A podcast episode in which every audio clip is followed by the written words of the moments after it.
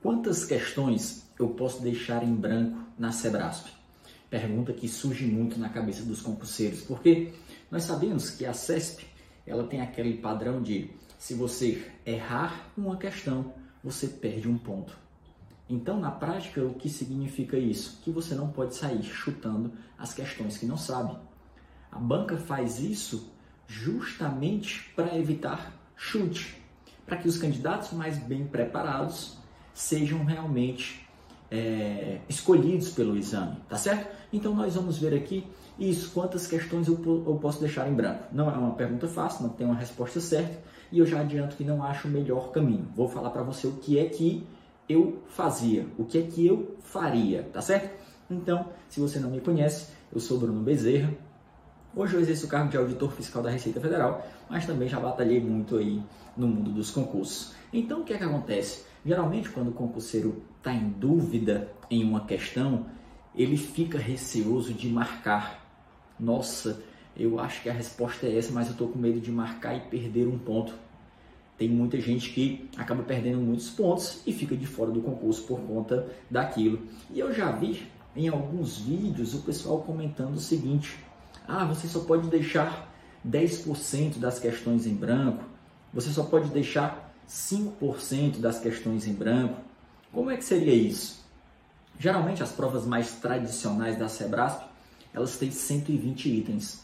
Então se você tivesse uma prova de um nível de dificuldade médio para difícil, você poderia deixar ali até 10% das questões em branco, ou seja, 12 itens. E se você pegasse uma prova de fácil para médio, nível de dificuldade dessa prova, você poderia deixar ali até 5% das, das questões em branco, seis itens. Agora, perceba que isso é muito relativo. Às vezes, o que é difícil para um concurseiro, para outro que está mais bem preparado, não vai ser tão difícil. Então, eu não acho o melhor caminho você limitar uma quantidade de questões que você vai deixar em branco, porque se não sabe o que é que vai acontecer, você vai ter que sair chutando questões no final das contas. E aí você corre o risco de acabar perdendo alguns pontos preciosos. Então vou te dizer qual que eu acho o melhor caminho com relação a é, deixar questões em branco ou não, tá?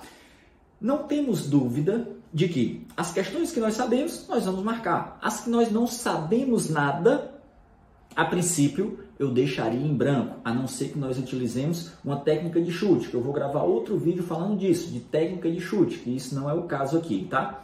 O grande lance é o que então?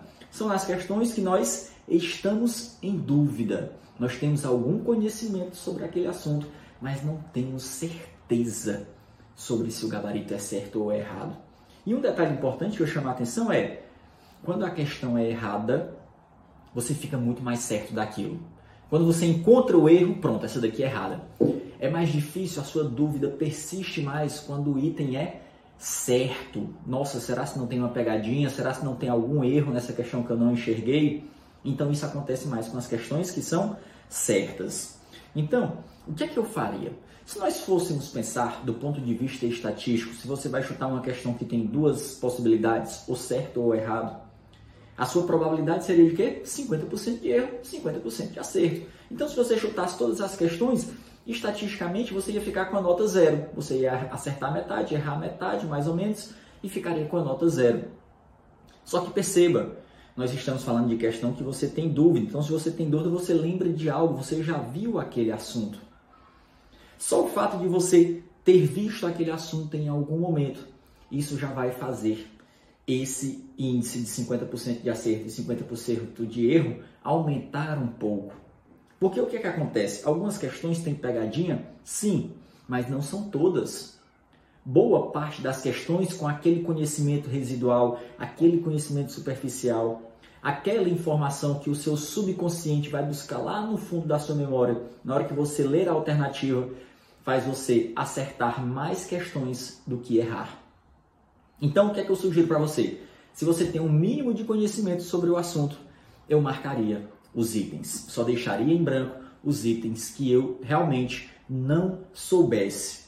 Porque se você começar a deixar muitas questões em branco, porque você está em dúvida, o que vai acontecer é que você pode não ter uma quantidade de pontos suficiente para ficar ali bem classificado, para ficar dentro das vagas, tá certo?